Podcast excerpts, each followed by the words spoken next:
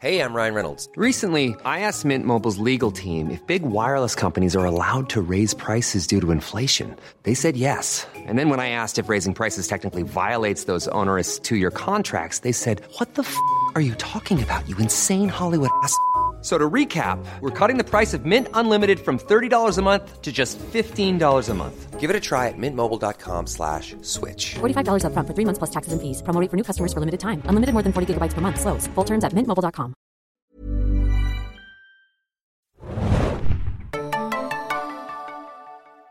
Herzlich willkommen beim neuen Zayn Junkies Podcast. Mittlerweile Episode 4.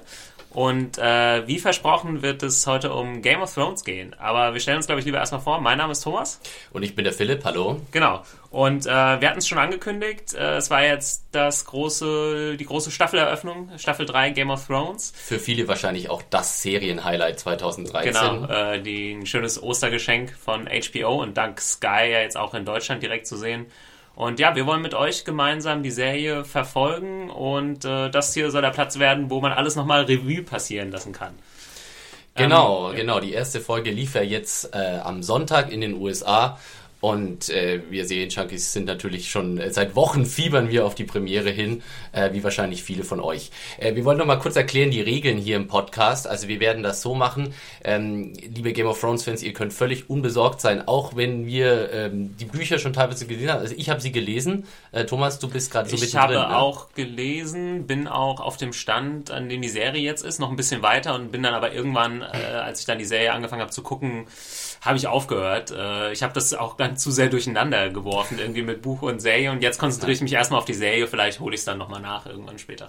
Genau, also wir werden uns in diesem Podcast auch eindeutig auf die Serie äh, konzentrieren. Wir werden ab und zu mal Vergleiche mit dem Buch ziehen, aber nur an Stellen, wo wir nichts äh, an zukünftiger Handlung spoilern. Also keine Angst, hier wird es keine Buchspoiler geben aus äh, Sachen, die in, in, in der Serie noch nicht passiert sind oder vielleicht passieren werden. Das wissen wir ja auch noch nicht so genau.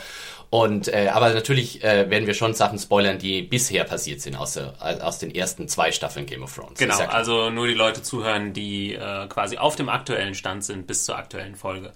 Genau, also wer auch die äh, von der ersten Folge nicht zerspoilert werden möchte, wer die noch nicht gesehen hat, der sollte sich den Podcast vielleicht eher hinterher anhören, wenn er diese Folge dann gesehen genau, hat. Genau, das ist der Plan. Und wenn ihr Anregungen habt äh, etc., postet es einfach in die Kommentare des Artikels oder an podcast.zanejunkies.de. Da könnt ihr uns Feedback, Kritik und so weiter hinterlassen und wir freuen uns über jede Mail. Ja, wollen wir einfach loslegen? Also, ähm, oder erstmal allgemein äh, zu Game of Thrones ein paar Worte verlieren? Genau, also vielleicht kurz unser Verhältnis zu Game of Thrones oder unser Fandom oder wie man es auch immer ausdrücken möchte. Also ich persönlich muss sagen, ich bin ein riesen Game of Thrones Fan. Ich kannte tatsächlich die Serie und auch die Buchserie nicht, bevor die Serie gestartet ist auf HBO. Geht mir genauso, ja. Hatte dann aber relativ schnell, auch nachdem ich die ersten drei, vier Episoden der ersten Staffel geguckt habe, die ziemlich super fanden, habe ich mir gedacht, kann man auch mal in die Bücher reinlesen und habe mich da dann auch wirklich reingefreakt und dann jetzt mittlerweile auch schon alle bisher fünf Bücher der, der, der Serie, der Romanserie gelesen und bin natürlich auch äh, eifriger Fan und äh, sehr enthusiastischer Gucker der TV-Serie. Ja, das ging mir ähnlich. Ich habe die erste Staffel, ich weiß gar nicht mehr genau, wie ich drauf gekommen bin, wahrscheinlich irgendwo im Netz äh, Lob dafür gehört und habe dann reingeschaut, habe die erste Staffel durchgeguckt und äh, konnte es dann natürlich nicht abwarten bis zur zweiten Staffel. Habe mir dann direkt die Bücher gekauft. Es gab relativ günstig, äh, ich glaube damals waren es vier Bücher, die äh, draußen waren, zumindest in der englischen Version. Da gab es so ein günstiges äh, Package, die habe ich mir dann geholt. Und wie gesagt, ich habe angefangen, zu, bin auch fast mit diesen vier Büchern durchgekommen.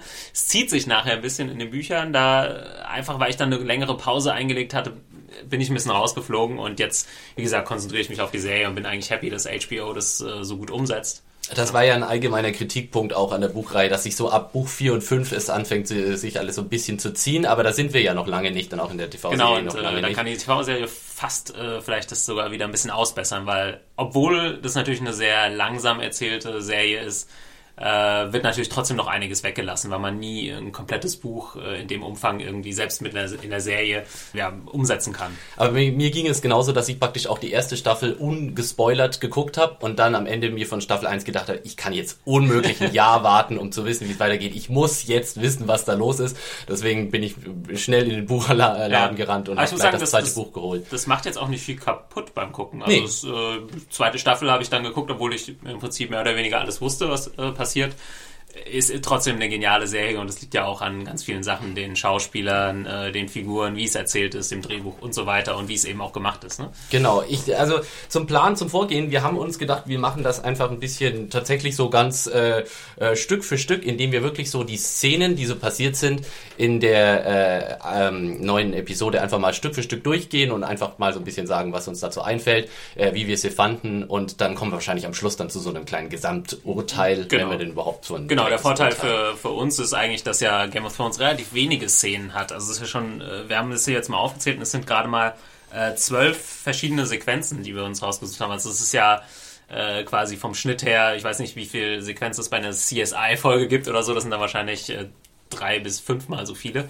Und von daher kann man das eigentlich relativ klar, klar durchgehen und ähm, ja. Ja, wollen wir da vielleicht gleich mal anfangen. Die Episode heißt ja, also äh, Episode 1 der dritten Staffel heißt Vala Doheris. Ich habe das jetzt einfach mal so abgesprochen und äh, das heißt übersetzt. Every man must serve. Das Every- heißt dann nochmal übersetzt. äh, genau.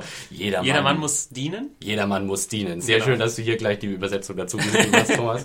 Äh, genau, das ist, glaube ich, nochmal ein Flashback quasi zur letzten Folge der zweiten Staffel, wo es, ich kann jetzt das äh, Fremdwort Vala nicht Genau, äh, das Genau. heißt, äh, jeder muss sterben im Prinzip. Richtig. Und äh, ja, jetzt, äh, da einige Leute gestorben sind am Ende der zweiten Staffel, in der großen Schlacht auch, ähm, Mhm. geht es jetzt weiter. Äh, und äh, ja, wir fangen an mit Wir fangen da an. Direkt- Walls, ja. Genau, wir fangen da direkt an, wo eigentlich die zweite Staffel aufgehört hat, nämlich im Schnee.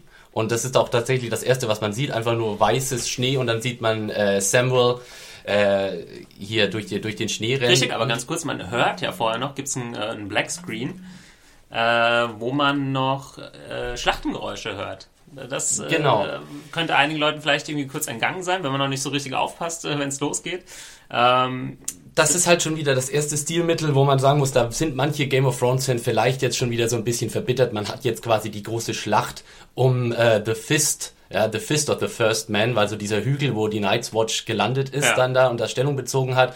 Und ähm, ja, sie wurden da von, von den White Walkers äh, angegriffen. Genau, genau. Und den, die Schlacht haben sie sich mal wieder ausgespart. Das ist ja was, was man auch in der ersten Staffel schon gesehen hat und auch in der zweiten Staffel oft mal angedauert hat, dass man im Grunde entweder nur den Anfang oder das Vorgeplänkel oder dann äh, das, äh, das Endergebnis der Schlacht sieht. Ist das was, wo du sagst, grundsätzlich ein Problem für dich als Zuschauer oder kannst du da auch drauf verzichten? Ja, ich kann da, glaube ich, ganz gut drauf verzichten. Also die Serie lebt einfach von anderen Sachen und äh, wenn ich dann aber einmal in der Staffel äh, dann sowas bekomme wie die Schlacht äh, um Blackwater Bay, die ja wahnsinnig gut inszeniert war. Also für eine Fernsehfolge, ich glaube, es war eine der besten Fernsehfolgen, die ich je Ja. gesehen habe, für mich persönlich.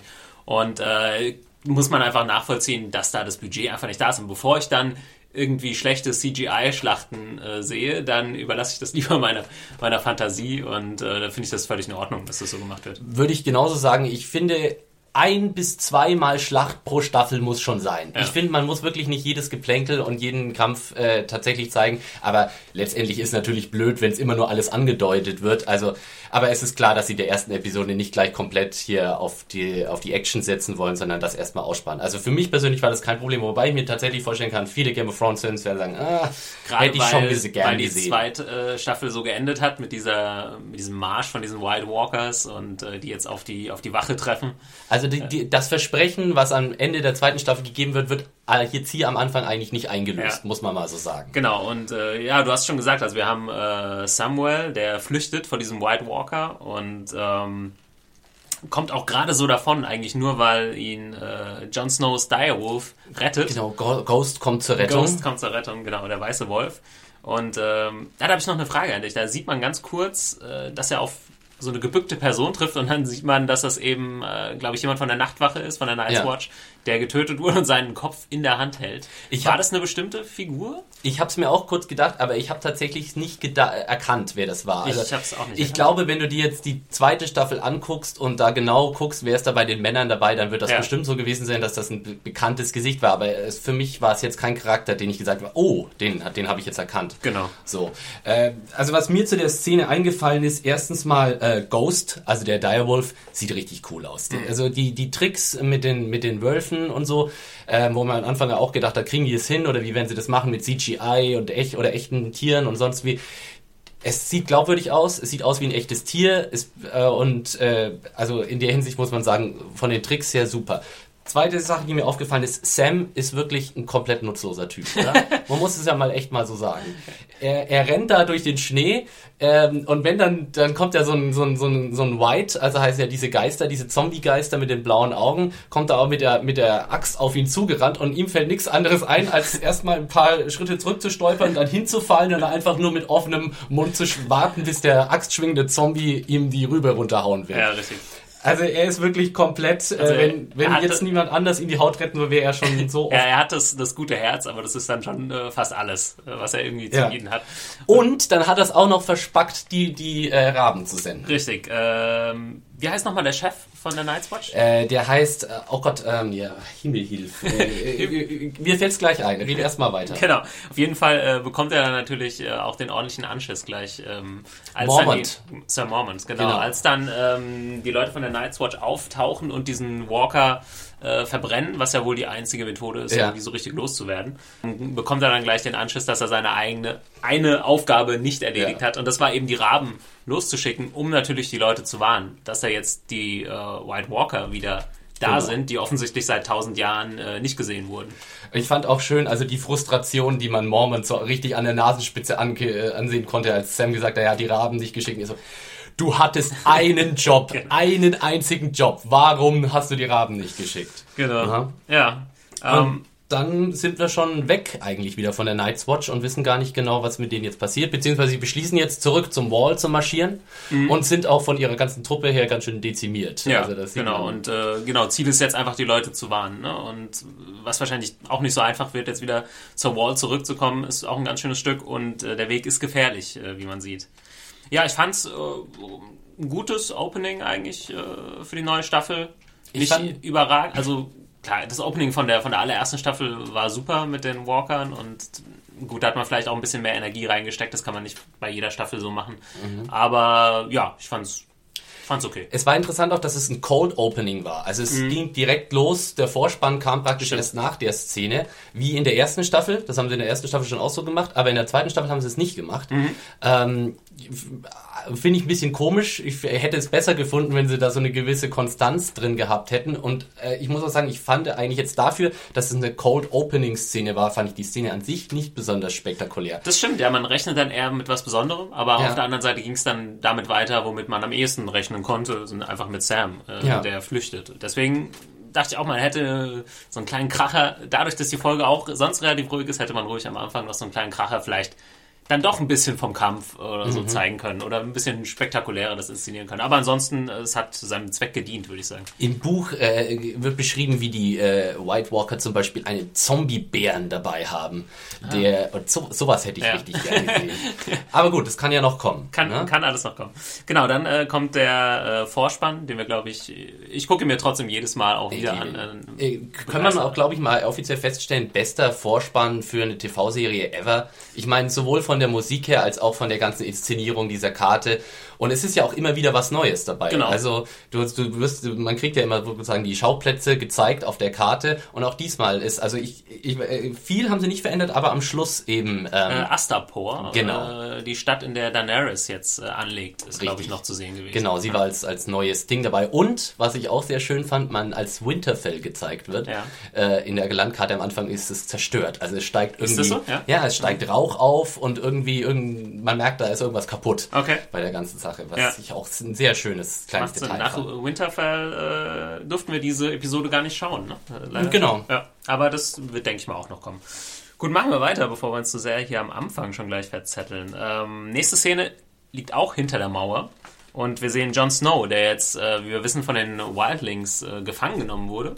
Genau, da haben wir am Schluss der äh, letzten Staffel gesehen, wie sie praktisch in das riesige Camp, das war, glaube ich, die letzte Einstellung, die wir mit Jon Snow gesehen haben, wo praktisch im Hintergrund das riesige Camp der Wildlings äh, sich auftut und äh, Ygritte äh, jetzt schon eben runterführt, um ihn zu Mans Raider, dem neuen König äh, der Wildlings, zu bringen. Genau, dem King Beyond the Wall. Äh, bevor er in das Zelt geht, fand ich auch ganz interessant, äh, sieht man zum ersten Mal einen Riesen und Jon Snow sieht ihn auch zum ersten Mal, ziemlich äh, buff. das war für mich tatsächlich die Überraschung, die große Überraschung dieser Episode. Damit habe ich überhaupt nicht gerechnet, dass Nee, sie sowas äh, gleich zeigen. Und äh, ich fand das richtig cool. Für Ja, ich fand es auch cool, also weil es nicht, ähm, es ist ja so, dass in der Serie jetzt immer mehr Fantasy-Elemente quasi eingeführt werden. Am Anfang ist es noch alles so ein, ja, es könnte so ein Mittelalter-Setting sein und natürlich kommen jetzt nach und nach die Fantasy-Elemente dazu und da muss man natürlich vorsichtig sein, dass es nicht irgendwie zu seltsam dann wirkt, dass es sich noch irgendwie organisch einfügt in die Serie. Und ich fand es ziemlich cool, weil es einfach, ja, es sind sehr, sehr große Menschen eben. Es sind jetzt nicht irgendwie fünf Meter, ich, also, wir waren jetzt vielleicht so drei Meter oder vier Meter groß, ne, ungefähr. Ungefähr, ja. Ja, und äh, es sind jetzt nicht Riesen, wie man sich vielleicht irgendwie im Fantasy-Film vorstellt. Aber sie sind groß genug, um tatsächlich zu sagen, wow, das ist ein Riese. Ja, Genau, das ist nicht ja. einfach nur ein 230 Mann. Richtig, irgendwie. ja. Und äh, ja, äh, wie du schon sagtest, es ist, äh, man kann sich bei Game of Thrones auch, glaube ich, leicht so ein bisschen in diesem ganzen Soap und äh, Schwert- und Degen-Ding ver äh, verlieren und so ein bisschen vergessen, dass es eine Fantasy- Fantasy-Serie Mhm. auch ist. Und gerade eben, dass dieses, diese Fantasy-Elemente einfach mal zwischendurch so eingestreut äh, werden, fand ich, fand ich wirklich einen schönen Touch und auch wirklich gut getrickst. Ja, fand ich auch gut. War, ich denke mal, irgendwie eine Mischung aus CGI und jemanden, den sie vielleicht mal auf Stelzen oder so dahin geschickt haben. Ich weiß es nicht genau. Ich könnte mir auch vorstellen, dass es tatsächlich ein Stuntman war, der, also ein groß gewachsener Stuntman, der dann tatsächlich einfach digital nochmal in die Länge gezogen Ja, wurde, wenn man das so sowas. simpel ausdrücken darf. genau, aber nicht äh, komplett CGI, was dann, glaube ich, auch schwierig geworden wäre. Das Wichtige war, es sah glaubwürdig aus. Ja. Es sah nicht aus wie ein Computereffekt, es sah aus wie ein sehr großer Typ. Ja, richtig.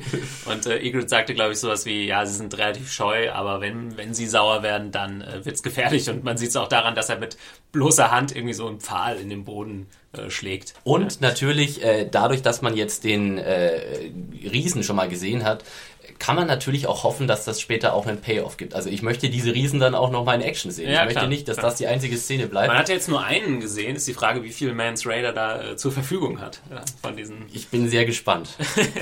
Genau, äh, dann sind wir auch schon beim, beim äh, King Beyond the Wall. Mance Raider ist äh, eine neu eingeführte Figur jetzt. Ähm, Mhm. Jon Snow kommt in sein Lager, in sein Zelt und äh, wird ihm dann vorgestellt. Äh, klar, da er der Chef der ganzen äh, Angelegenheit da ist, obwohl das erstmal äh, so ein kleiner Trick ist, er wird erstmal jemand anderem gegenübergestellt, der dann sich im Endeffekt nicht als Mance Raider herausstellt, sondern er kommt dann so ein bisschen aus dem Schatten von hinten.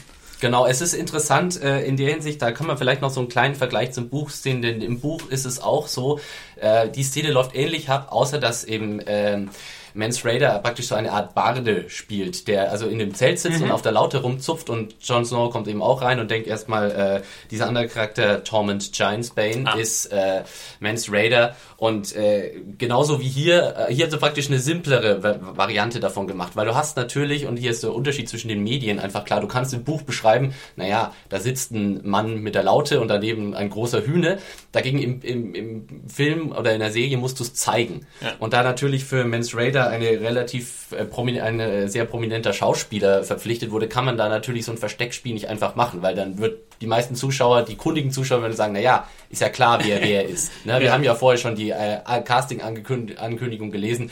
Äh, Kieran Heinz spielt Mance Raider. Und äh, Genau, Kieran Heinz, kannst du vielleicht kurz sagen, ähm, ich habe ein paar Filme mir hier rausgeschrieben. Klar, also man kennt ihn vom Sehen, er war mir jetzt als Name äh, nicht so super bekannt. Er ist halt, glaube ich, so jemand, der oft die größeren Nebenrollen äh, ausfüllt. Also ich kannte ihn vor allem und ich war ein sehr, sehr großer Fan von ihm aus äh, Rome. Das war die HBO-Serie Ah, vor okay, einigen Jahren. Und äh, hast du was verpasst? Das solltest du ganz dringend nachholen. In der hat nämlich äh, Kieran Heinz äh, Julius Caesar gespielt und hat meiner Meinung nach damals einen fantastischen Job gemacht. Deswegen, also ich freue mich sowieso, jede Art von Veteranen, die mal in Rome äh, äh, dabei waren, irgendwie bei Game of Thrones zu sehen. Und äh, bei Kieran Heinz war ich dann auch sehr äh, glücklich, als, äh, äh, als er dann da aufgetaucht ist. Wobei ich sagen muss, ich habe mir den Charakter eigentlich anders vorgestellt. Stimmt, optisch. ja, man, man stellt ihn sich irgendwie wilder oder so vielleicht vor oder vielleicht größer, breiter, gefährlicher. Mhm. Ich hatte ihn mir ein bisschen immer. jünger vorgestellt, muss Ja, ich ganz ehrlich okay. sagen. Aber gut, das ist auch so ein bisschen Unterschied Game of Thrones äh, Buchserie. In der, Im Buch sind alle ein bisschen jünger. Ja, in der Serie sind sie alle so ein bisschen, bisschen äh, Mhm. Faltiger. Ja, aber es ist auch interessant. Also Kieran Heinz äh, zum Beispiel noch mitgespielt in München von Steven Spielberg, There Will Be Blood, John Carter. Also ist schon jemand, den man aus dem Kino kennt, wenn man, wenn man das Gesicht sieht. Und ja, ich finde es interessant, wie solche Leute, die vielleicht dann bei Filmen nicht so viel zu sagen bekommen, dann auf einmal aufblühen in Serien. Das hat man ja immer wieder. Und äh, ja, da merkt man, was da teilweise auch in den Leuten noch steckt. Ne? Die Mhm. spielen jahrelang kleine Nebenrollen und dann in so einer Serie dürfen sie einfach mal richtig äh, im Mittelpunkt stehen. Und ich bin auch echt gespannt, was da noch kommt. Also, Ja, ich auch. Aber auch äh, der andere äh, Typ, der dabei war, eben Tormund Giantsbane, ähm, wo wir jetzt der Schauspieler, den Namen äh, habe ich mir jetzt gerade nicht äh, notiert, der ist, äh, glaube ich, auch so ein Finne. Und ähm, äh, den fand ich auch gut. Er hatte auch so die, die richtige Statur, ist groß, ist äh, also er sieht aus wie ein irrer Wildling. Ja.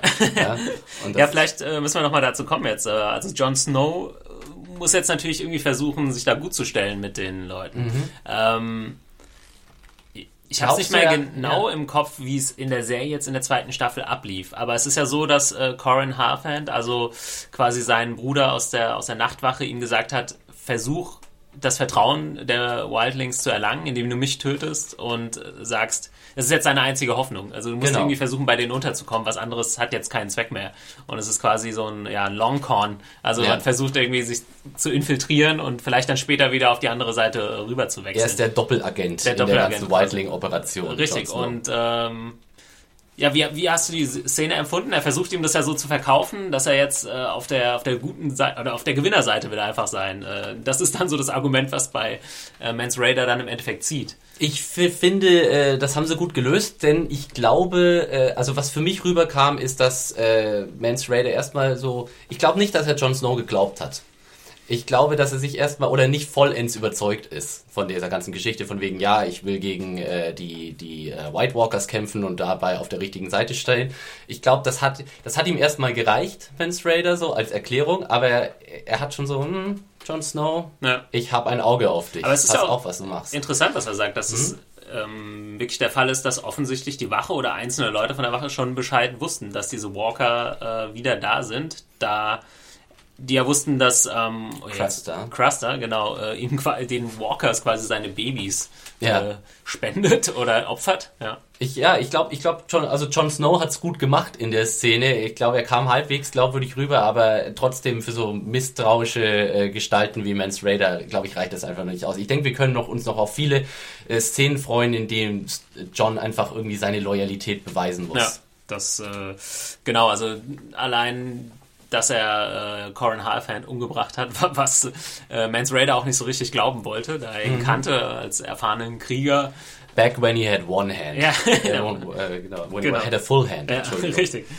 Ähm, okay, damit ähm, bewegen wir uns wieder weiter nach Süden, Genau, nach King's Landing. den eisigen Wall und Ja. ab ins sonnige King's Landing, wo wir zu Tyrion kommen, der in seiner kleinen äh, Kammer äh, immer noch vor sich hin brütet und äh, hohen Besuch erhält. Und zwar von seiner Äh, geliebten Schwester. Von seiner geliebten Schwester Cersei äh, Lannister, die äh, jetzt natürlich offensichtlich ein bisschen Muffensausen bekommt, da es ja, ich denke mal, es ist offensichtlich, dass sie äh, veranlasst hat, dass äh, Tyrion angegriffen wird während der Schlacht um Blackwater Bay. Und er kam ja gerade so mit dem Leben davon, äh, durch seinen Squire gerettet.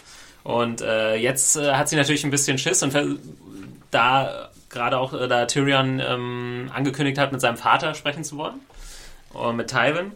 Und äh, ja, sie versucht so ein bisschen aus ihm rauszukitzeln, aber er lässt sich da auch äh, nicht in die Karten schauen, glaube ich, Tyrion. Es war wieder eine großartige Tyrion gegen Cersei-Szene, weil die beiden äh, können sich einfach richtig gut die Bälle zuspielen und äh, Peter Dinklage ist einfach perfekt mit diesem äh, snappy Dialog, wenn Ja. sie sagt, äh, äh, you're not as half as clever as you think you are und er sagt immer, still makes me more clever than you und so diese ganzen äh, Ja. äh, diese ganzen Seitenhiebe, die er da immer da verbal austeilt, sind, äh, sind einfach perfekt. Hast du auch das Gefühl, dass Cersei das Ganze langsam so ein bisschen entgleitet? Weil so offensichtlich, wie sie es in dieser Szene macht, äh, versucht irgendwie aus ihm herauszukitzeln, was er denn jetzt mit seinem Vater besprechen will und so weiter. Äh, es war schon so ein bisschen verzweifelt. Also sie hatte jetzt nicht mehr viel in der Hand irgendwie, ne? Ich finde, naja, aber im Moment hat der Tyrion eigentlich auch nichts mehr in der Hand. Das stimmt, es ist ja. ja. er ist ja jetzt quasi sämtliche Autorität, die er in der zweiten Staffel hatte, irgendwie beraubt. Und ich glaube, Cersei ist gerade nicht so auf Tyrion ausgerichtet im Sinne von, das ist derjenige, auf den ich jetzt wirklich achten muss. Äh, Ich glaube, wir werden später in der Folge noch haben. Äh, Ja, ich glaube, Cer- Cersei wird nervös, aber der Grund, warum Cersei nervös wird, ist nicht vorrangig Tyrion. Ja, stimme ich dir zu. Kommen wir, glaube ich, gleich noch. Was, äh, du hast gesagt, Tyrion hat nicht mehr viele Freunde in King's Landing, obwohl er wo wir gleich bestimmt auch noch drauf kommen werden, ja mehr oder weniger der Retter der Stadt ist. Mhm. Ähm, den einzigen, den er mal wieder jetzt äh, zur Seite stehen hat, ist Braun. Naja, also eigentlich hat er ihn ja nicht, Nicht zur Seite wirklich, stehen, aber mit ne? genug Geld hat er ihn dann Genau, er muss ihn ja erstmal aus dem Puff rauslocken. Auch Ja, eine schöne Szene, also die obligatorische äh, genau. Nude-Scene in dieser genau. Folge. Game of Thrones braucht in jeder Folge mindestens einmal Brüste und das war die obligatorische Brüsteszene für diese Episode, wie man praktisch Bronn sieht, wie er da so mit so einer äh, jungen Prostituierten äh, ja, sich verlustiert, bis Ja. dann eben äh, Podrick reinkommt und ihm leider den Spaß äh, Coitus Interruptus sozusagen. Auch äh, schön gespielt äh, von, von dem Schauspieler, der Braun äh, spielt. Ja. Sehr, sehr lustiger Charakter, der das alles nicht so ernst zu nehmen scheint und dadurch irgendwie so eine gewisse Lockerheit immer ausstrahlt. Sehr interessant. Ein Charakter auch, wo die äh, Macher der Serie mittlerweile auch gemerkt haben, dass er so Kultpotenzial hat und er einfach auch beim Zuschauer Ja. unglaublich gut ankommt, weswegen er wahrscheinlich mittlerweile mehr Szenen hat, als er ursprünglich gedacht hat, weil im im Großen und Ganzen ist Bronn keine besonders wichtige Figur, aber er hatte schon so viele tolle Momente in der zweiten Staffel und ich glaube jetzt auch, wenn wir sehen, dass er in der dritten Staffel auch wieder welche haben wird. Denke ich auch. Ja. Und er ist ja auch jemand, der geht ja immer sofort auf Konfrontation. Er hat ja dieses Messer hinten am Rücken und er ist ja praktisch sofort bereit, es zu zücken. Wie man hier schon wieder sieht, er geht total auf Konfrontationskurs mit den zwei King Guard, Kingsguards, die vor der Tür stehen, während Cersei mit Tyrion redet. Und das endet ja auch schon fast wieder im Blutbad, wer jetzt nicht äh, zum Schluss Cersei irgendwie in letzter Minute rauskommt. Wobei ich mir da gedacht habe, da stehen zwei fette äh, Wachen in kompletter Rüstung und er nimmt sich dieses kleine Messerchen. Ja.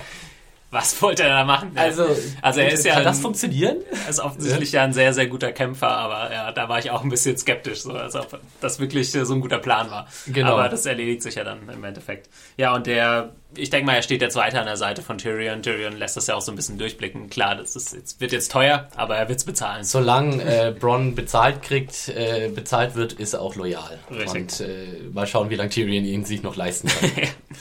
Ähm, kommen wir zur nächsten äh, Szene. Da geht es um äh, Davos Seaworth. Äh, von dem wussten wir ja nicht genau, was passiert ist nach der Schlacht in Blackwater Bay. Er ist, glaube ich, mehr oder weniger vom Schiff gesprengt worden. genau, das letzte, was man ihn, was man von ihm sah, ist praktisch, wie er von der gigantischen Wildfire-Explosion Ja. ins Wasser geschmissen wird. Genau. Ja. Und jetzt sehen wir ihn auf einer mini kleinen äh, Insel. Insel eher Steinhaufen im Meer. Richtig, wo er Ja. offensichtlich angeschwemmt wurde und überlebt hat. Und er sieht dann ein, ein Boot und ja, ein Schiff. Und es bleibt natürlich nichts anderes übrig, als irgendwie zu winken und zu hoffen, dass sie ihm freundlich gesinnt sind. Und äh, so ist es dann im Endeffekt auch. Ja, aber es ist ein sehr schöner und äh, gut gespielter Moment, wo er praktisch das, das kleine Ruderboot ankommt und er, er, er fragt so, äh, ja, welchen, welchen König hast du denn gedient in der Schlacht? Und Davos sagt, er, oh shit. 50-50 Chance zu überleben Dem jetzt hier einzigen wahren König. Versucht er sich erstmal so ein bisschen. Genau, und dann hat er so dann. zwei bis fünf Sekunden nochmal Denkpause. Und dann, naja, gut, jetzt auch egal. Das kann Ja. ich auch Stannis sagen. Und dann war es Gott sei Dank die richtige Antwort. Auch cool mit dem Make-up. Also man sieht, äh, die Schlacht von, also die äh, Wildfire-Explosion hat durchaus auch Spuren im Gesicht von Davos hinterlassen. Stimmt, der hat so Löcher im Kopf. So Genau, Löcher im Gesicht. Ja. Und äh, er wird dann zu Salador Sahn gebracht. Mhm. Das ist der Pirat, den man auch schon in der zweiten Staffel kurz gesehen hat, den er in der zweiten Staffel quasi engagiert hat, um äh, die Flotte von Stannis äh, zu unterstützen. Richtig. Da muss man sagen, äh, da verlangt die Serie auch oft viel vom Zuschauer, oder? Also ich finde so als ja. Buchleser hat man sowas noch eher so im Hinterkopf. Ja, okay, da gab es mal jemanden und so. Aber da gibt es manchmal Figuren, die tauchen fünf, sechs, sieben Folgen nicht auf und man muss dann auf einmal wissen, wer ist das? Und Äh, ich glaube, Salador Dafür ist auch vielleicht dieser Podcast nochmal ganz gut, damit man das genau. aber ein bisschen reflektieren kann. Genau, kleine äh, Erinnerungsstütze. Ja, ich glaube, Salador Sahn hatte tatsächlich auch in der zweiten Staffel nur eine Szene. Die auch. war relativ ausführlich, aber das war halt eine Szene in der vierten Folge der zweiten Staffel und seitdem haben wir ihn nicht mehr gesehen. Hm. Und er wird jetzt hier auch nicht mehr groß eingeführt. Äh, wie fandest du die, die Konversation an sich? Ähm, ja, da war jetzt nicht super viel Spektakuläres drin. Ne? Es ging darum, ob äh, Davos äh, ist, also Davos ist ja jemand, der äh, super, Ultra loyal ultra ist. loyal, loyal, ja, vielleicht der loyalste Charakter in der ganzen Serie. Wo man nie so richtig weiß, warum eigentlich. Warum ist er so verdammt loyal gegenüber Stannis? Genau, Äh, also er ist so ein, so ein er kommt ja aus einfachem Hause quasi und hat so weit nach oben geschafft, eben durch diese Loyalität vielleicht. Und vielleicht, Mhm. äh, er weiß nichts anderes, als sich daran festzuhalten, glaube ich.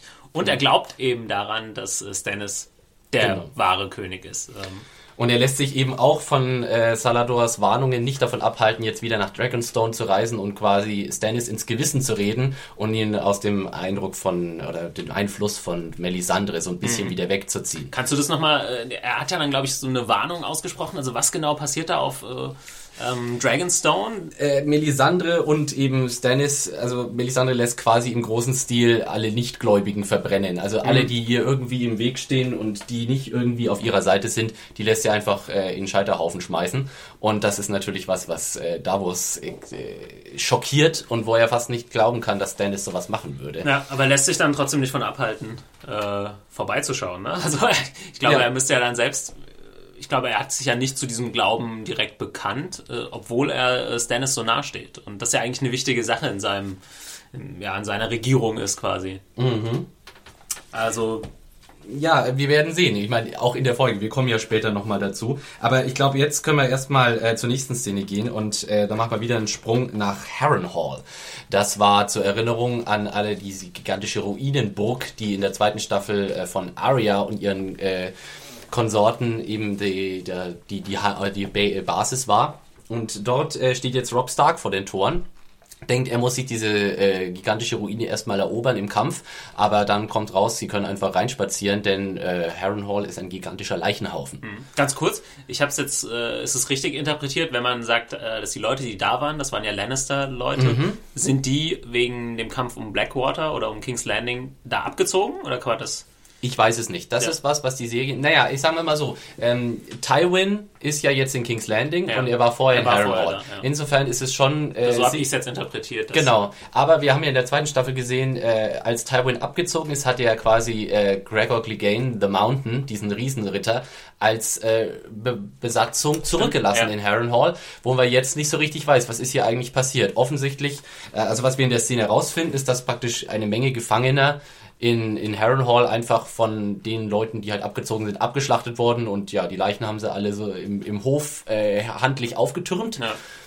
Also ziemlich grausam. Man kann davon ausgehen, dass vielleicht derjenige, der verantwortlich war, eben The Mountain wahrscheinlich äh, da gewütet hat und vielleicht auch nicht mehr ja, das Kommando so ausgeführt hat, wie er es sollte. Ne? Genau, aber der Grund, warum eigentlich jetzt Harrenhal aufgegeben wurde von den Lannisters, kommt nicht raus. Also habe ich keine Erklärung äh, feststellen können jetzt in der Serie. Ja.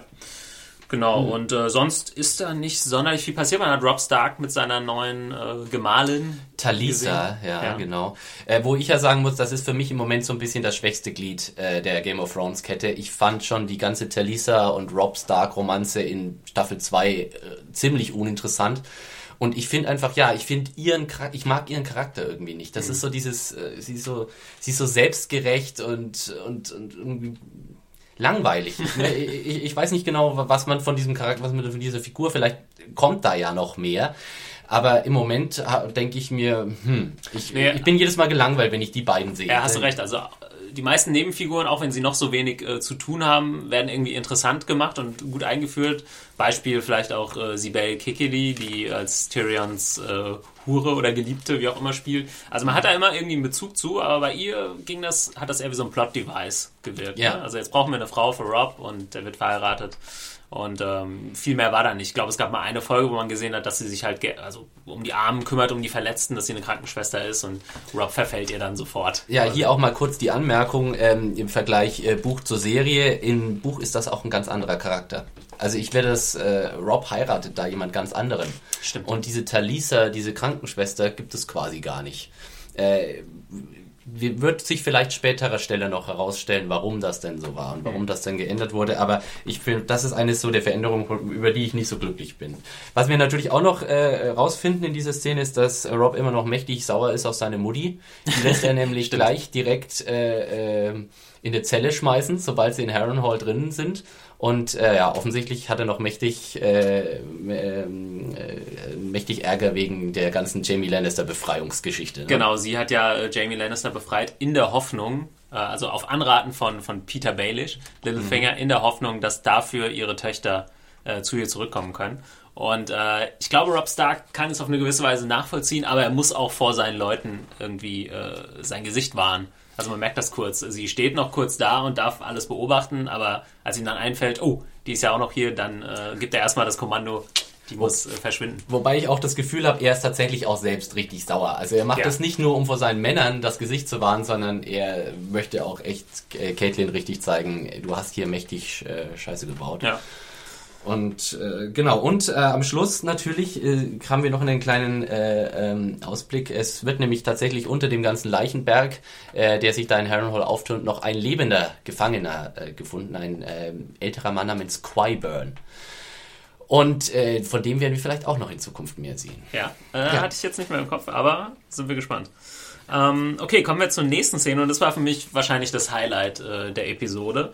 Äh, Tyrion trifft auf seinen Vater Tywin, der jetzt wieder äh, die Hand des Königs ist. Des Königs Joffrey, äh, ein Job, den der Tyrion für eine kurze Zeit übernommen hat und da eigentlich ja die Stadt, äh, wie ich schon mal gesagt habe, vor dem Untergang gerettet hat mit seinen Tricks. Ein Job, den man aber natürlich auch sagen muss, den Tywin selbst schon äh, jahrzehntelang ausgeführt hat, noch äh, unter der Herrschaft von The Mad King. Also es Ja. ist ein bekanntes Territorium für äh, Tywin. Genau, und jetzt ging es äh, darum, äh, ja, man hat es Tyrion angemerkt, er wollte jetzt einfach mal quasi den Schulterklopfer haben seines Vaters. Ne? Hat jetzt alles, er hat es natürlich schon immer schwer gehabt, als derjenige, der eben, ja, die Mutter äh, ist gestorben bei seiner Geburt. Äh, er ist der, der Dwarf in der Familie, Ja. der Zwerg.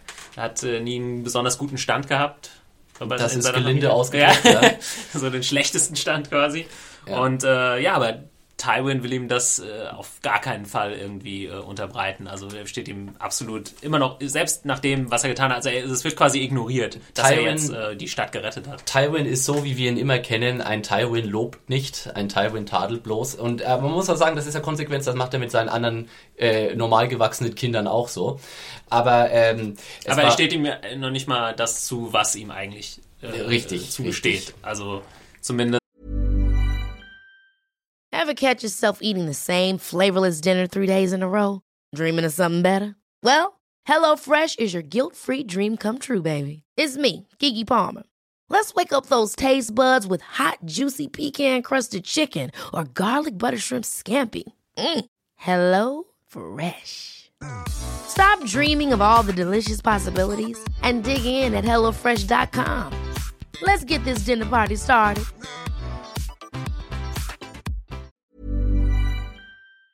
Ist ähm, der Erfolg, dass King's Landing gerettet wurde. Also Also ich- kommt ja mit keinem Wort irgendwie auf, dass er das geschafft hat. ich muss auch sagen, vom Spielerischen her und wahrscheinlich auch vom Handlungsentwicklungstechnischen her die wichtigste Szene dieser Folge.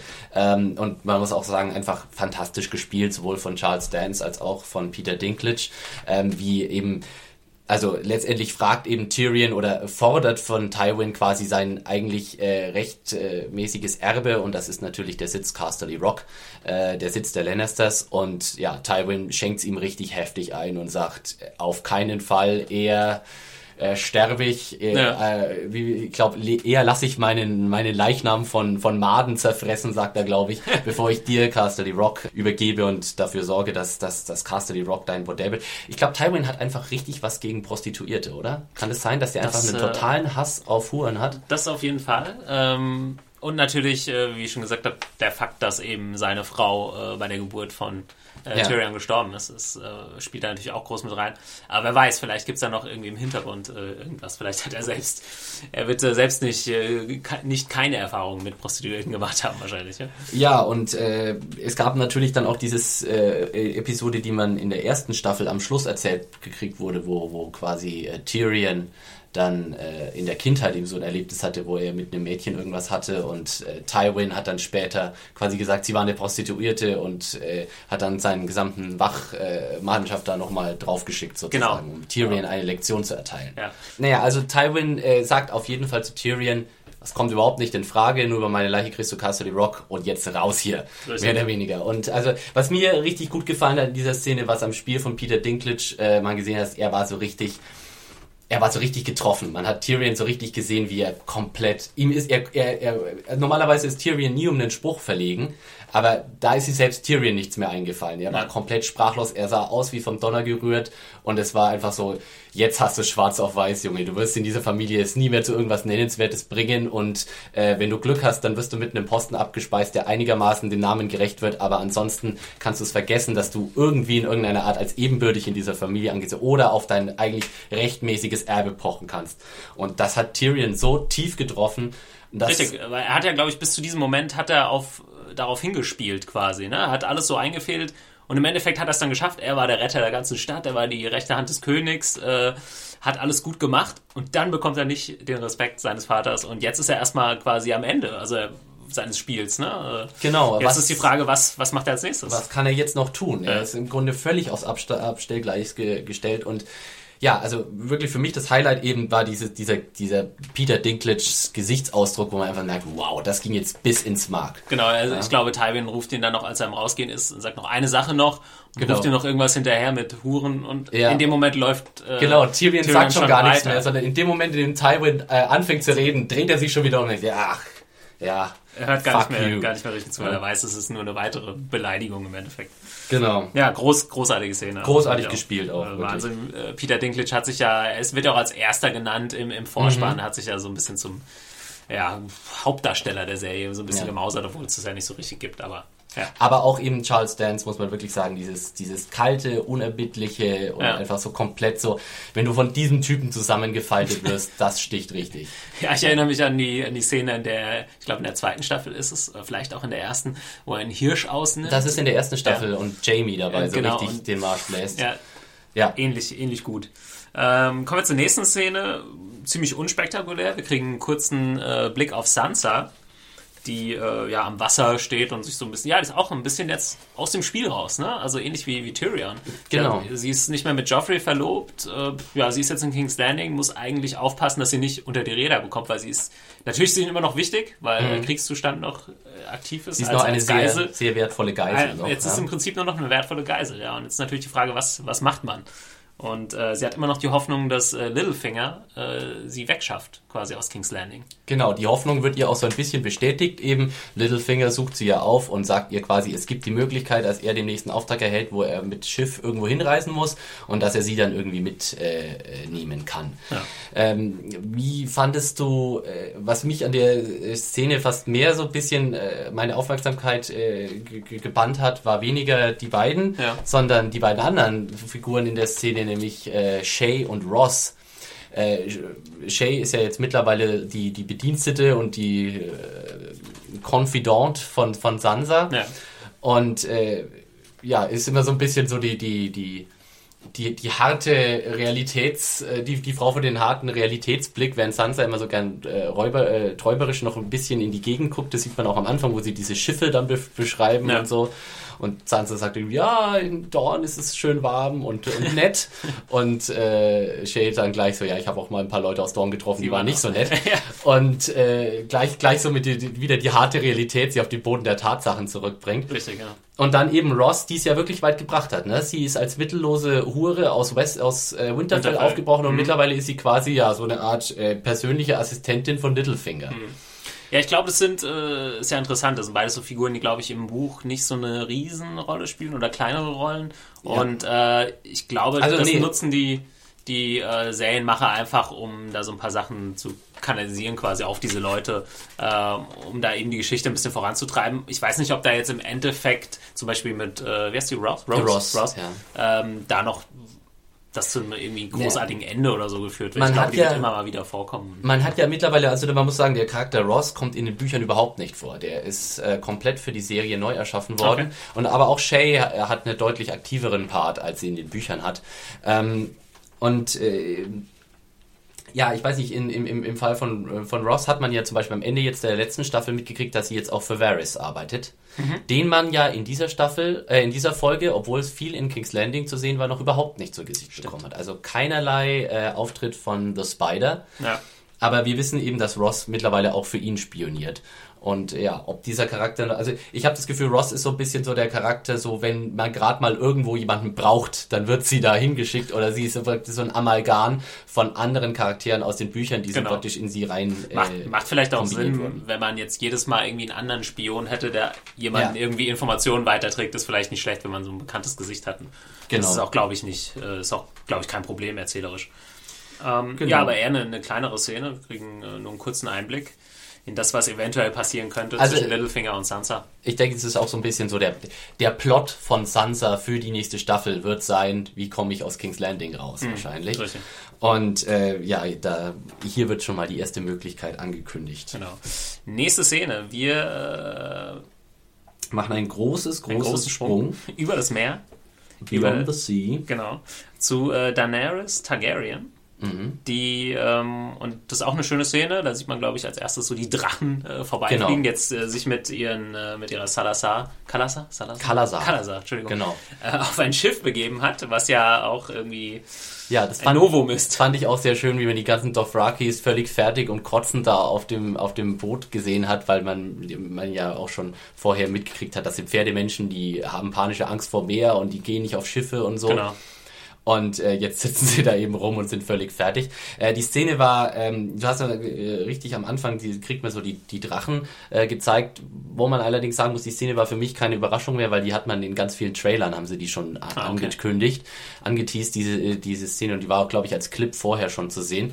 Aber äh, vielleicht zu den Drachen kurz, sind gut getrickst, oder? Ja, ja, also es ist natürlich, wenn man oft ins Kino geht, was wir ja auch machen, äh, ist natürlich kein Vergleich mit irgendwie der Hobbit oder so, ähm, aber völlig, äh, völlig in Ordnung. Also für die Serie, das klar, es wird glaube ich immer schwerer, ne? So größer, umso größer diese Figuren vielleicht auch werden, und umso mehr Eindruck sie machen, umso mehr sie auch irgendwie zerstören oder interagieren mit der Welt. Das wird, dürfte nicht so einfach werden, das dann äh, umzusetzen. Aber ja, es ist äh, ganz, ganz nett zu sehen. Sind jetzt deutlich äh, größer als am Anfang noch, also als am Ende der zweiten Staffel. Aber äh, was das Problem ist, eben noch nicht groß genug. nicht groß genug. Und so lange kann der Daenerys offensichtlich nicht warten. Die Geduld hat sie nicht, bis die Dinger mal zu wirklichen äh, ausgewachsenen äh, Massenvernichtungswaffen herangewachsen sind. Ähm, ja, ich finde zum, zum CGI, ich finde in manchen Szenen, in manchen Einstellungen richtig toll.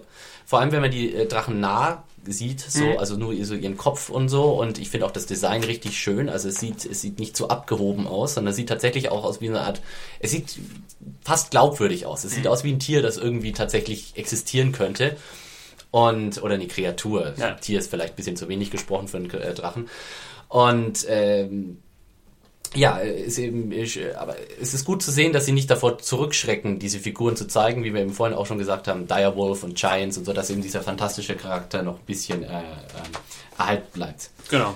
Nee, ähm, stimme ich mit dir überein. Ähm, völlig, völlig in Ordnung für, für die Serie und ähm, wer weiß, umso weiter die Zeit voranschreitet, umso besser werden die Effekte wahrscheinlich auch. ne? Es wird immer günstiger und so weiter. Mehr erfahren wir in der Szene eigentlich auch gar nicht. Äh, man sieht eigentlich nur Danny und man sieht, wie sie übers Meer fährt und jetzt halt nach Astapor fährt, äh, weil dort eine große Sklavenarmee wohl Auf sie äh, wartet. auf sie wartet Ja. oder auf einen Käufer wartet, sagen wir so. Richtig.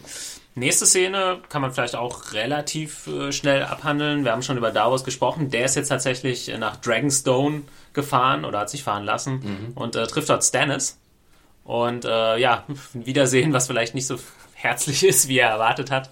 Äh, Stannis steht jetzt völlig unter dem Einfluss von Melisandre, kann man glaube ich Genau, sagen. und man hat auch so das Gefühl, so es ist alles so komplett im desolaten Zustand in Dragonstone. Also diese, sie sitzen da in diesem Raum, den man auch in Staffel 2 schon gesehen hat, mit diesem gigantischen Kartentisch. Ja.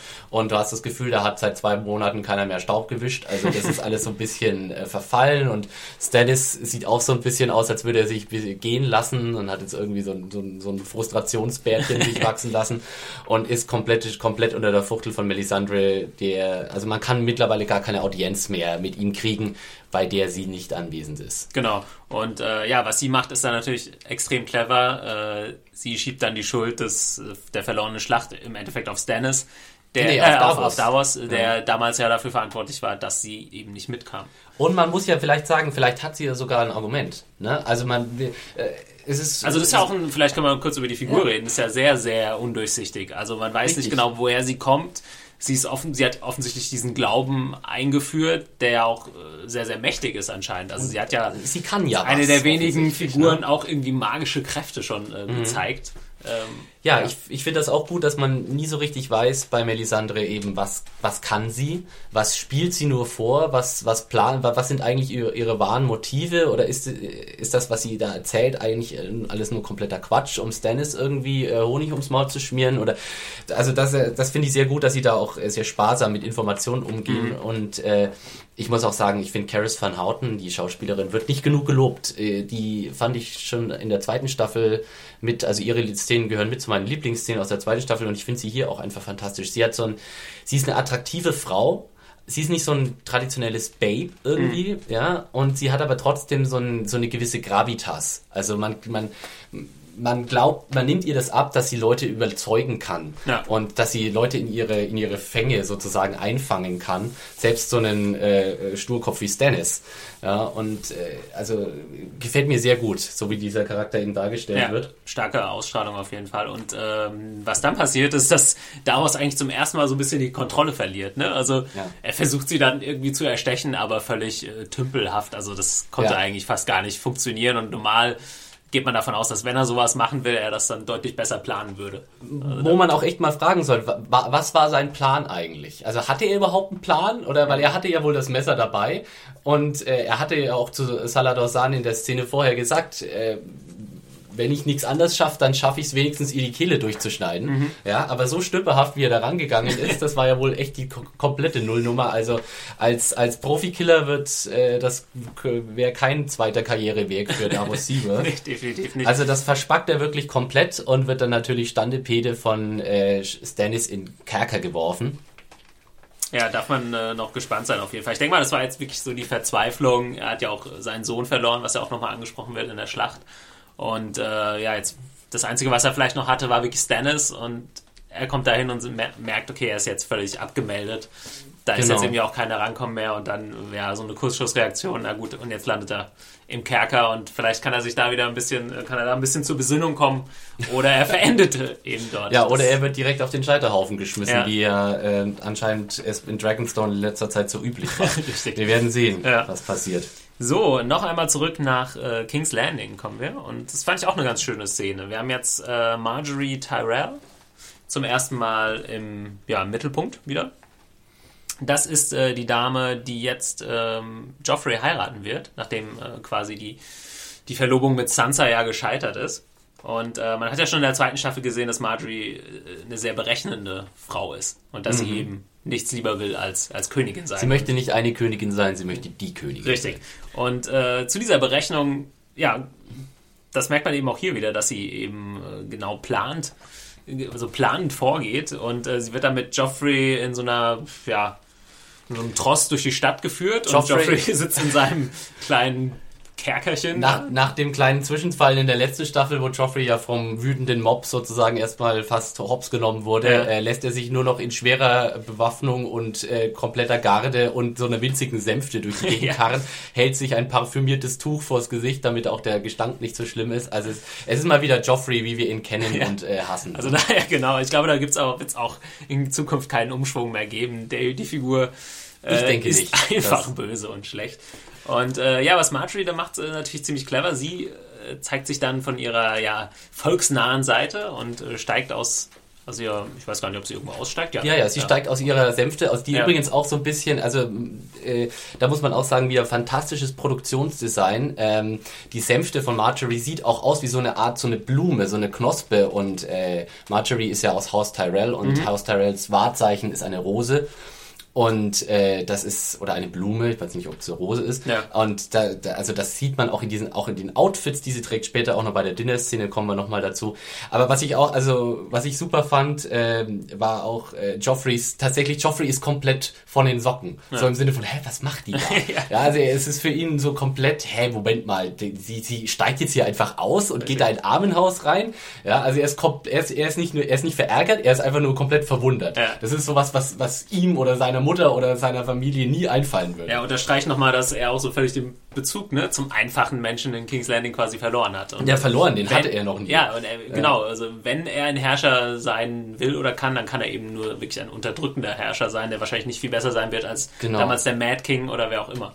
Und Marjorie inszeniert sich gleich so perfekt als die Pri- Princess Diana von Westeros Genau. quasi.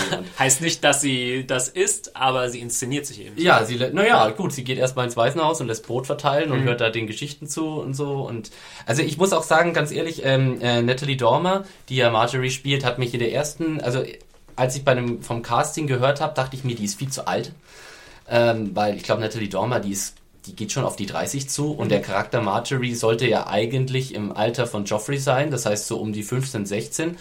Ähm, und der G Charakter ist generell sehr, äh, sehr, sehr, sehr viel aktiver gestaltet als das Pendant im Buch. Äh, So viel kurz noch, äh, vielleicht kurzen, kurzen äh, Vergleich mit der Buchserie, denn im Buch ist Marjorie mehr so eine Art Objekt als, als tatsächlich ein handelnder Charakter. Also Marjorie selbst ist, tritt im Buch als aktive Person so gut wie gar nicht auf. Man, sie wird immer nur beschrieben und sie macht eigentlich nichts. Mhm. Ja? ja? Und das ist hier offensichtlich ganz anders. Und sie ist so eine richtige aktive Person mit ihren eigenen politischen Ambitionen, die sie wirklich auch eiskalt äh, durchzuziehen versucht. Genau, sieht man auch ähm, dann in der nächsten Szene, die im Hause Lannister stattfindet. Dinner äh, at House Lannister. genau.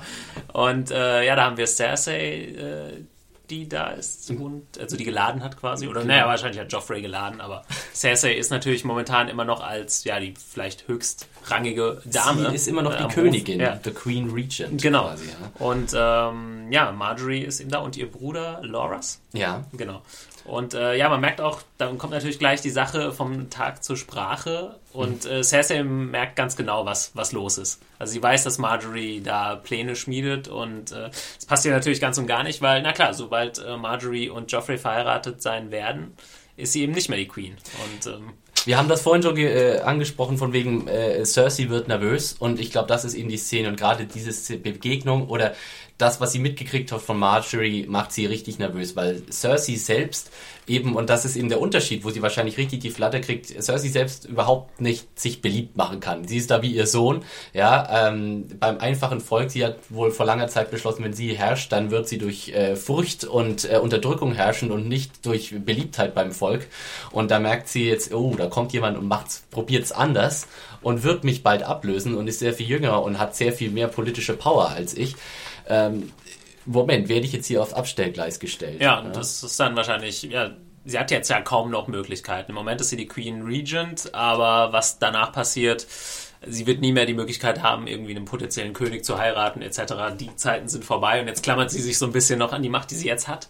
Genau. Und äh, ja, aber viel, viel bleibt ja eigentlich nicht mehr, außer natürlich Marjorie irgendwie aus dem Weg räumen, könnte man ihr noch zutrauen, aber und ja. man, man, muss ja auch wirklich sagen, Dinner mit Cersei, das ist einfach kein Vergnügen, oder? Sie, also die, sie, ihr fällt ja auch wirklich nichts anderes ein, als ständig so doppeldeutige äh, äh, Stiche auszuteilen, oder? Also jede Bemerkung, die von ihr kommt, ist irgendwie Gemaule oder angedeutet oder runtergemacht. Ich glaube, äh, ist sie wie ihr Vater. Da umso länger die, die Sendung dauert, umso mehr ist sie dem äh, Wein zugeneigt, auch, ja. hat man das Gefühl. das hat man schon in der zweiten Staffel gesehen. Cersei wird langsam aber sicher zur Alkoholikerin und bechert sich quasi in jeder Szene. Irgendwie hat sie einen Weinbecher in der Hand. Ja, und ich glaube, dadurch verliert sie natürlich auch so ein bisschen ihren, mhm. ja, ihre Aufmerksamkeit und ihr, ja, ihr Können in dem, in dem Game of Thrones quasi. Ne? Was auch, äh, was ich sehr schön, schön war, war Cerseis Gesichtsausdruck, als Joffrey dann irgendwie gesagt hat, so, äh, sie, ich, ich versuche es sinngemäß zu übersetzen, sie wird immer seltsamer, je älter sie wird. Ja. Und in dem Moment, as she gets older, sie sie, sie, sie, man sieht so richtig das Weiße in ihren Augen. Stimmt. Moment mal, ja. Also Cersei ist einfach daran gewöhnt, dass sie die äh, schönste Frau von Westeros ist und äh, ja, die, die Königin, die über allen steht und jetzt langsam merkt sie, hm, das wird nicht für immer so sein. Richtig. Und da kriegt sie richtig Panik und die ja. kann man ihr so richtig im Gesicht auch ansehen. Nee, auch äh, echt eine schöne Szene sehr, sehr unangenehm irgendwie fast auch zum An anzuschauen. Äh, Joffrey weiß, glaube ich, nie, nie so ganz wirklich, wie ihm geschieht. Er ist jetzt nicht der Dümmste, aber auch nicht der Cleverste äh, in dieser ganzen Sache und ähm, ja. Und man muss auch wirklich mal, äh, was ich nie so richtig verstehe, beziehungsweise ähm, wo, was nicht so richtig klargestellt wurde bisher, finde ich, weiß Joffrey eigentlich, wessen Sohn er tatsächlich ist. Weil Cersei lässt auch in dieser Szene wieder so eine Andeutung raus im Sinne von, ja, um, ähm, not everybody is as brave as your father oder sowas und, und eben halt wieder so doppel, doppeldeutig. Ja. Und Joffrey guckt eben auch so ein bisschen pikiert und man weiß immer gar nicht, riecht er Lunte, dass er eigentlich ja das, das Inzestkind von, von äh, seinem Onkel ist? Oder ist er da komplett im Dunkeln? Hm. Ich weiß nicht, ich glaube, wenn er es weiß, dann wäre er so eine Figur, die das äh, für sich selbst irgendwie leugnet äh, und das nicht die es einfach nicht wahrhaben will. Ja, glaube ich schon. Ja, vermutlich, ja. Aber ich meine, man hat in der zweiten Staffel schon herausgefunden, dass er diese Gerüchte kennt. Und äh, das wurde damals schon erwähnt. Insofern, vielleicht wird das auch mal noch ein bisschen klarer gestellt. Ja. ich meine, für die Zuschauer ist es ja kein Geheimnis. Nee, nee, klar, stimmt. Äh, was ich zu der Szene auch nochmal sagen wollte, ist äh, nochmal fantastische Ausstattung, fantastische Kostüme. Ich bin jetzt, wir haben jetzt hier gerade keine Frau im, in der Runde, deswegen muss ich es jetzt mal äh, sagen. Gerade die Outfits von Cersei und äh, Marjorie in der Szene fantastisch. Marjorie Marjorie hat dieses, ja, auch wieder dieses Blumenkleid an mit diesen extrem äh, cool gestalteten Gürtel, so eine Rose als Gürtel und so und, und äh, Cersei kommt in so eine Art modischen Rüstung da reingelaufen und ich denke, wow. Also das sieht richtig, da, da merkt man, dass da einfach Geld reinsteckt in dieser Produktion, dass sie wirklich auch in Sachen Kostüme und Ausstattung keine Kosten und Mühen scheuen. Nee, ist äh, Wahnsinn. Toll, das muss ich, muss ich nicht vom Kino verstecken, obwohl Ja. Die natürlich längst nicht so viel ähm, Geld zur Verfügung haben, die jetzt für einen riesen Blockbuster. Beziehungsweise haben sie vielleicht so viel für eine Staffel wie teilweise ein Film ja, für 90 Minuten oder 120 Minuten. Also es ist schon echt beeindruckend. Ja, es ist toll, was sie daraus äh, holen können. Ja, ja kommen wir zum, zum Abschluss der Folge. Äh, wir gehen nochmal zu Daenerys, die jetzt in Astapor angeko angekommen ist. Und da wird auch nicht lang gefackelt. Äh, Da geht es direkt äh, um den Kauf der sogenannten Unsullied. Das ist Genau. eine, ja, eine Söldnerarmee. Mehr- Na, nicht Söldner, Sklaven. Sklavenarmee. Eigentlich Ja. äh, ist es eine komplette, gerade keine Söldnerarmee, sondern äh, wenn du wenn du die Ansalit kaufst, dann sind sie dein und du darfst mit ihnen machen, was du möchtest. Und sie lassen auch alles mit sich machen. Also das ist quasi, wie man ja eben in der Szene auch erfährt, äh, ja, so, eine Art fast unstoppbare äh, Sklavenarmee, die so trainiert sind, dass sie quasi alles machen und bis blind in den Tod äh, äh, ihren Befehlen Folge leisten werden. Was natürlich Danny, die ja eher so ein bisschen so die Anti-Sklaven-Frau ist in, in, in, in Westeros und die ja schon äh, vorher dann immer sagt, also die, die ja Sklaverei eigentlich überhaupt nicht leiden kann, äh, schon natürlich äh, extrem äh, abstößt, wenn sie, als sie dann die Beschreibungen quasi wie es Unsullied vorbereitet und trainiert und erzogen werden. Ja. Also es schon, äh, ja, gibt es ja dann auch die Szene, wo es gibt diesen, ja, den Händler quasi, der Unsullied, der dann einem dieser äh, Soldaten eine Brustwarze ja. abschneidet. Kurzen Nippel entfernen. Ja, einfach. und äh, der noch nicht mal mit der Wimper zuckt. Also es ist schon. Genau. Insgesamt auch eine sehr, sehr schöne, weil eben auch sehr lustige Szene, Ja. weil eben durch dieses Zusammenspiel des, du hast den, äh, die Übersetzerin und dann hast du eben den Sklavenhändler und über die Übersetzerin kommuniziert er eben mit, äh, mit Daenerys und du hast immer wieder wechselweise Untertitel dabei, so dass du merkst, ah, er sagt eigentlich was ganz was anderes, als übersetzt wird und ist total äh, unhöflich und Ja. beleidigend zu Daenerys und die arme Sklavin muss ihr Bestes geben, um da äh, das irgendwie so zu regeln, dass, da, dass die beiden Seiten sich äh, verstehen und nicht gegenseitig an die Gurgel gehen. Ja. Ist aber auch ein äh, interessanter Faktor in dieser Welt. Wir haben ja die sieben Königreiche dann quasi von Westeros, um, die, um die es im, im Prinzip geht. Alle streiten sich darum. Und dann haben wir eben diese, diese Inseln und anderen Städte, wo die Leute auch gebildet sind. Und gut, es gibt da andere Sitten, ne? es gibt noch Sklaven etc. Aber man guckt da auch so ein bisschen herab auf die anderen. Genau. Und äh, ja, aber die Leute, die in Westeros sind, die kümmern sich nur so um ihren Kram. Also ist ja auch vielleicht wahrscheinlich so irgendwie ein Spiegelbild zum, zum Mittelalter, wo man eben noch nicht so einen weiten Fokus irgendwie hatte. Ja. Ne? ja, eben, also man muss da schon bedenken, ähm, der Daenerys ist quasi tatsächlich im wahrsten Sinne des Wortes auf der anderen Seite der Welt. Ja, das ist quasi so, wie wenn du jetzt irgendwie im mittelalterlichen England irgendwie und der, äh, jemand wäre irgendwie in Indien oder Ja, sowas, also oder in Australien. Also so komplett jenseits aller vor erreichbaren Vorstellungskraft. Deswegen rechnet ja auch in Westeros niemand mehr mit Daenerys Targaryen. Beziehungsweise wenn man von ihr hört, dann heißt es immer, na ja, pff, she's half the world away. Ja. Und ähm, Deswegen, also da gibt es schon äh, die, die Kulturen, die Daenerys quasi abschreibt, die haben, sie sind einfach eine ganz anderen Stufe als, als jetzt die Westeros, äh, Richtig. Kultur in Und, Westeros. Ja, die, das Einzige, was sie interessiert, klar, die können da vielleicht irgendwie mal ein paar äh, Goldmünzen machen oder was auch immer man damit bezahlt, aber äh, viel mehr interessiert sie dieser Konflikt auch nicht wirklich. Ne? Also Genau. Verkaufen äh, die Unsully dann den Höchstbietenden. Genau. Ja, dann gibt's noch eine kleine Szene kurz vor Ende, äh, wo Daenerys fast einem Anschlag zum Opfer fällt. Mhm. Ähm, Wo mir nicht gar nicht so klar, klar war, wer, für, wer, wer diesen Anschlag verantwortlich ist. Ja, Ja. aber ich habe dann im Endeffekt, äh, wie heißen sie, Molkor oder die, die, die Warlocks, Warlocks? die, die, die also im zweiten, in der zweiten Staffel den genau diese Herren, die sich äh, mehr oder weniger beamen können oder verdoppeln können, Genau, etc. die, diese Zauberer, die da in dem runden Turm äh, saßen. Ähm, ja, aber wobei ich mich frage, warum sollten die noch einen Anschlag auf Daenerys ver... eigentlich- Erstmal, sind die nicht tot? Ich meine, Daenerys und ihre Drachen haben doch am äh, Schluss der zweiten Staffel... ja, zumindest diesen äh, einen genau. Anführer, aber ja, jemand anderen haben wir ja nie gesehen eigentlich. ja, ne? ja. Nee, gute Frage, das war auch so ein... Ich weiß auch nicht, ob das nochmal großartig thematisiert werden wird. Ähm, viel wichtiger war eben, äh, dass sie gerettet wurde, und zwar von wem, ne? Von wem wurde sie gerettet? Von einem alten, äh, weißhaarigen Mann, den äh, aufmerksame Game of Thrones Zuschauer äh, erkennen werden als äh, Barristan Selmy. den man eben an der ersten, in der ersten, am Ende der ersten Staffel ähm, als äh, ähm, der, der praktisch von, von Joffrey und, und Cersei aus dem Dienst der Kingsguard äh, entlassen wurde und praktisch frustriert sozusagen sein Schwert hingeschmissen hat. Also, macht doch euren Dreck ja. alleine und ist abgehauen. Und jetzt sieht man eben, also er war in der letzten Staffel komplett nicht zu sehen.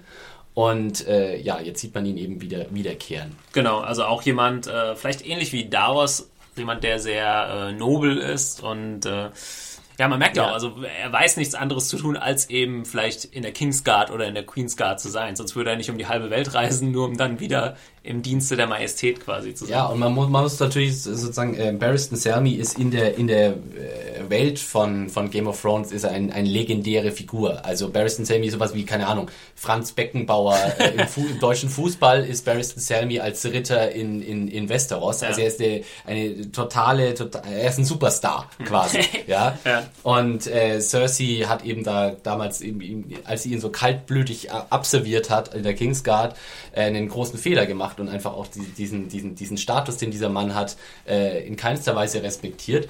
Und das wird sie jetzt vielleicht in den Hintern beißen, weil jetzt hat er sich quasi zur Gegenseite aufgemacht. Genau, und, und auch äh, interessant zu sehen. Am Anfang der Folge war Daenerys noch so, ja, mit so ein paar kotzenden Dothraki auf einem Schiff, sah nicht so pralle aus.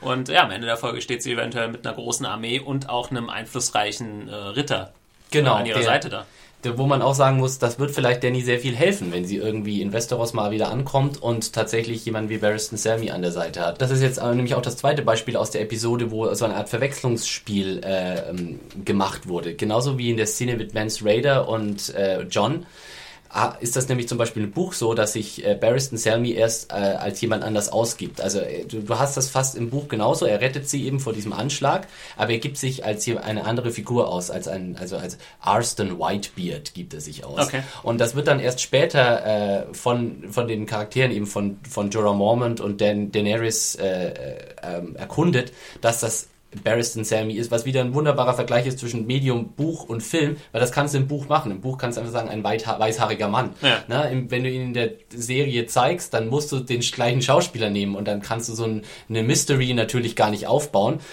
Insofern haben sie da folgerichtig gleich komplett drauf verzichtet. Und er hat gesagt, also er hat sich kein Alias angenommen oder sonst was, sondern stellt sich gleich mit Barristan Sammy wieder vor. Ja. Aber auch wieder eine Sache, wie ich vorhin schon gesagt habe, man muss sich da als Zuschauer echt äh, ja. Äh, muss man sehr, sehr aufmerksam sein. Also Wobei man ja sagen muss, sie haben dem Zuschauer insofern äh, vor, äh, Hilfe geleistet, weil nämlich in der Previously und Game of Thrones ganz am Anfang war die Szene zu sehen, in der Barristan Selmy aus der ersten Staffel praktisch entlassen wird von Cersei. Genau. Da wusste man dann schon, okay, das wird ja jetzt nicht ohne Grund in der Preview gewesen sein, er wird ja. wohl wieder auftauchen. Genau, das ist eine Möglichkeit, um dem oh. Zuschauer das nochmal irgendwie nahe zu bringen, völlig legitim. Ähm genau, es können ja nicht alles Game of Thrones Super-Nerds sein, nee. die jeden beim äh, sofort an der Nasenspitze Richtig. erkennen. Ja, da sind wir eigentlich ähm, am Ende der Folge. Genau. Und vielleicht ein kleines Fazit. Also ich fand es ein schöner Einstieg. Das ist, äh, würde ich sagen, typisch Game of Thrones. Die Spielfiguren werden wieder platziert. Wir besuchen jeden mal hier und da, wo wir natürlich auch viele äh, Figuren nicht gesehen haben, wie zum Beispiel Jamie, Aya oder auch, ähm, jetzt fällt mir sein Name nicht ein. Bran? Zum Beispiel, ja. Ja, also das ist für mich halt auch so ein bisschen das, äh, das, das Fazit, was ich jetzt von dieser äh, Folge vor allem mitnehme. Ähm, mehr von dem, was wir, abgesehen von dem, was wir gesehen haben, ist auch wichtig, was wir nicht gesehen haben. Und das sind mit so vielleicht so die spannendsten Storylines. Ja, Arya sicher ein ganz großer Fan-Favorite, Jamie und Brienne ganz großer Fan-Favorite, wo auch ganz viele Fans sehnsüchtig drauf warten, wie es mit den beiden weitergeht. Und eben auch Bran und all, all, komplett in der Folge kommen nicht vor. Und ich glaube, das ist auch so ein bisschen so dieses Stil, in dem sie jetzt sich mehr in der dritten Staffel konzentrieren werden. Also bei Game of Thrones, also was ich immer so als das größte, als die größte Gefahr für diese Serie angesehen habe oder immer noch ansehe, ist, dass sie sich einfach irgendwann im Gewirr verliert. Es sind so viele Handlungsorte, so viele Personen, so Richtig, viele. Wenn du noch nicht mal quasi in der neuen Folge alle äh, Hauptcharaktere ja. wieder besuchen kannst, weil einfach die Zeit in der Stunde nicht reicht, das ist ja schon Wahnsinn eigentlich. Ja, schon. Und aber ich finde es gut, dass sie gesagt haben, sozusagen, wir machen nicht nur, wir springen nicht die ganze Zeit wie irre hin und her, sondern wir verbleiben auch mal länger an einem Ort und auch mal verbleiben auch mal, also äh, zum Beispiel, du hättest zum Beispiel Davos auch jetzt irgendwie zeigen können, äh, wie er eben von dem Schiff und sich zu, zu Stannis aufmacht und dann Stannis, die Begegnung mit Stannis in die nächste Episode verlegen können. Mhm und dafür dann eine Szene mit Bran oder mit Arya hier reinbauen können. Aber ich finde es eben gerade gut, dass es nicht so zerstückelt ist, dass sie praktisch sagen, das ist jetzt die Folge, wo diese Leute ihre Storylines so ein bisschen voranbringen können und der Rest bleibt konsequent, konsequent weg und wird dann in der äh, kommt dann eben kontinuierlicher in der nächsten Episode dran, als dass äh, das alles immer zu viele Sprünge, zu viele, du musst dich immer auf ein komplett neues Szenario, weil ja auch ganz viele Handlungsstränge komplett unabhängig voneinander abhauen. Also was äh, Beyond the Wall passiert, hat mit dem, was Daenerys, äh, was bei Daenerys los ist oder in King's Landing, überhaupt nichts zu tun. Ja. Und das ist äh, ziemlich, ziemlich, ziemliche Herausforderung, glaube ich, für diese gesamte Serie, das alles irgendwie überschaubar zu halten. Auf jeden Fall. Also wie gesagt, sie müssen da, man hätte jetzt, man hat zwölf verschiedene Szenen, davon sind äh, nicht zwölf verschiedene Szenarien quasi, sondern, weiß ich nicht, sieben oder sechs. Äh, also sprich, jeder kommt quasi zweimal dran in dieser Folge.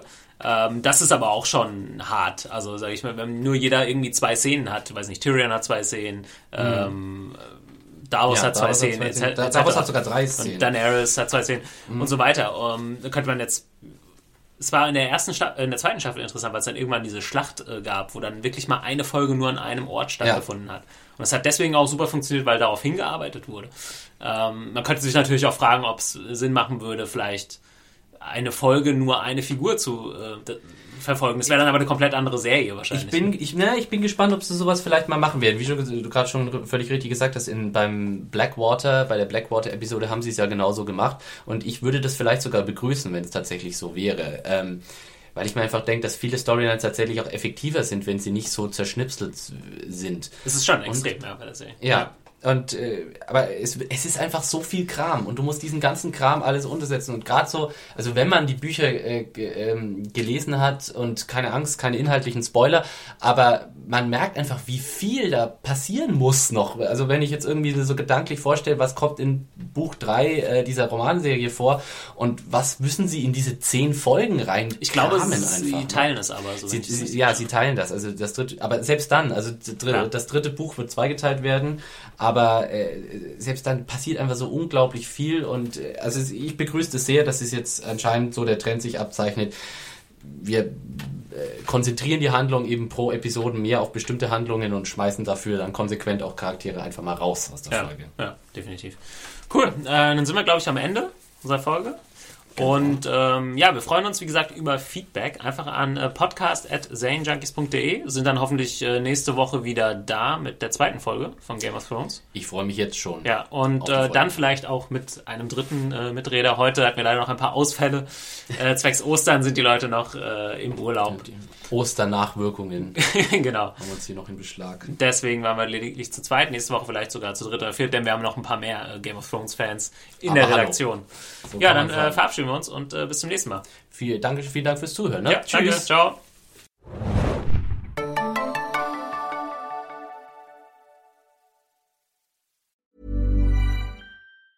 Ever catch yourself eating the same flavorless dinner three days in a row? Dreaming of something better? Well, HelloFresh is your guilt-free dream come true, baby. It's me, Kiki Palmer. Let's wake up those taste buds with hot, juicy pecan-crusted chicken or garlic butter shrimp scampi. Mm. Hello Fresh. Stop dreaming of all the delicious possibilities and dig in at HelloFresh.com. Let's get this dinner party started.